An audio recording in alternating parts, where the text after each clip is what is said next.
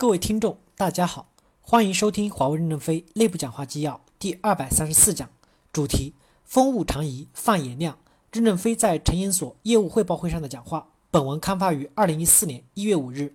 接上文第四部分，要敢于消灭自己的优势，善于学习竞争对手的优点。我认为，满足客户需求要改为满足客户有价值的需求。我们要多思考，不要总用竞争对手的短处比我们的优点，然后自沾沾自喜。为什么思科领先我们二十几年呢？不要总看到别人的组合方式是有缺点的，我们埋头苦干就是对的。机会稍纵即逝，我认为改变世界就是最近的三到五年。错过抢占高价值大数据流的空间的机会，该关门就关门。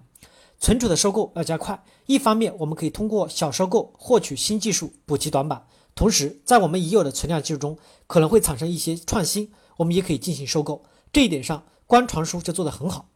最好的防御就是进攻，进攻就是进攻我们自己，永不停歇，直到死的那一天。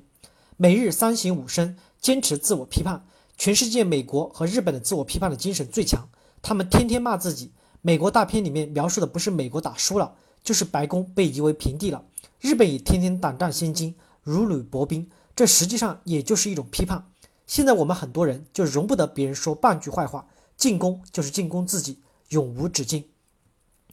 蓝军就是公司循环的活力。凡是不骂公司的人，他看不到改进的空间。你都没有思考华为哪儿做的不对，你怎么领导一个团队做对呢？蓝军不是一个常识的组织，不是故意要反对华为公司，更不是东校东施效颦，而是给你一个随便乱讲话的权利。你可能讲对了，也可能讲错了，但是在这个过程中，你可以有更多的思考。我认为，在蓝军的问题上，我们的构想是一种思想和精神，而不是一种模型。自我的批判就是用自己的脑袋打自己，本身就是蓝军思维。今天我之所以跟你们交流，是希望站在一个更高的位置，让你们走向一个更新的台阶。你们任何时候都不能骄傲，不能满足于当前的成绩。第五部分，开拓视野，持续开放。高级干部和专家要改变中国农民思维，多开放，多与人喝咖啡。成研所处于中国两千多年农业文明的都江堰地方，思维方式一定要更加的开放，否则永远走不到世界的殿堂。华为走向国际化分工的进程中，只有在全球范围内才能说端到端，在中国土地上说端到端，或者强调某一地域的端到端，其实就是封建的土围子，不能局限在某个地域的端到端而变得低水平化，消费了浪费了很多合理的分工。成都有高科技人才。他想在这里生活，为了他们的生活方便，我们就在成都建立了对应的实验室，这也是很自然的事。当然，高级领导干部必须要有端到端的视野，必须要有全球化的经验。就算你只是端到端里面的一个环节，也是一个端到端。世界 IT 行业最发达地区在美国，在持续引进与高端专家的同时，我们的高级干部和专家也要冲破局限，每年走出去和世界交流。不要像中国老农民一样，只知道埋头苦干，要善于用一杯咖啡吸收宇宙的能量。我们经常参加各种国际会议和论坛，杯子一碰，只要五分钟，就可能会擦出火花，吸收很多的能量。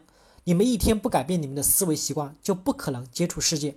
不接触世界，怎么知道世界是什么样子的？有时候一两句话就足以道破天机，擦出思想的火花。成研所一定要加强开放性，首先要从人才的开放性做起。中国和世界的一些科学院士在存储方面有非常清晰的宏观价值体系，很多参考文件都是从他们那里来的。和他们多交流，就能领悟到世界鼻祖的思想精髓。在一个新生事物萌发的过程中，要和世界高级人才多开一些务虚会，讲清楚我们是干啥的，到哪儿去，用什么方式解决这个问题。只要心理清目标，技术的框架和解决方案才会更加的清晰。第六部分，英雄不问出处，我们就是要英雄。成都平原封建自给自足时代的烙印比较深，一定程度上可能对思想和性格产生影响。所谓英雄不问出处，不论英雄来自何方，我们就是要英雄。英雄不问出处，不管来自于什么国家、哪个地区，我们要走到一起就团结奋斗。我们除了明天还有什么？当然，从时间观念上来看，落后的人也会有明天，但是美好了就不一定有了。去年我们把华赛买回来，归根结底就是想把人才买回来。我们也想把 Suncom 买回来，但是美国政府不批准。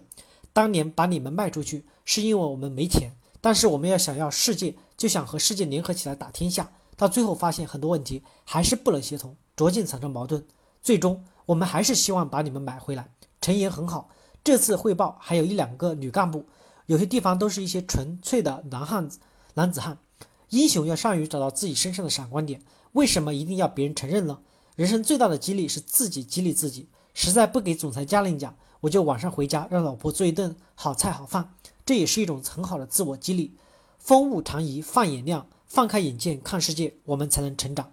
感谢大家的收听。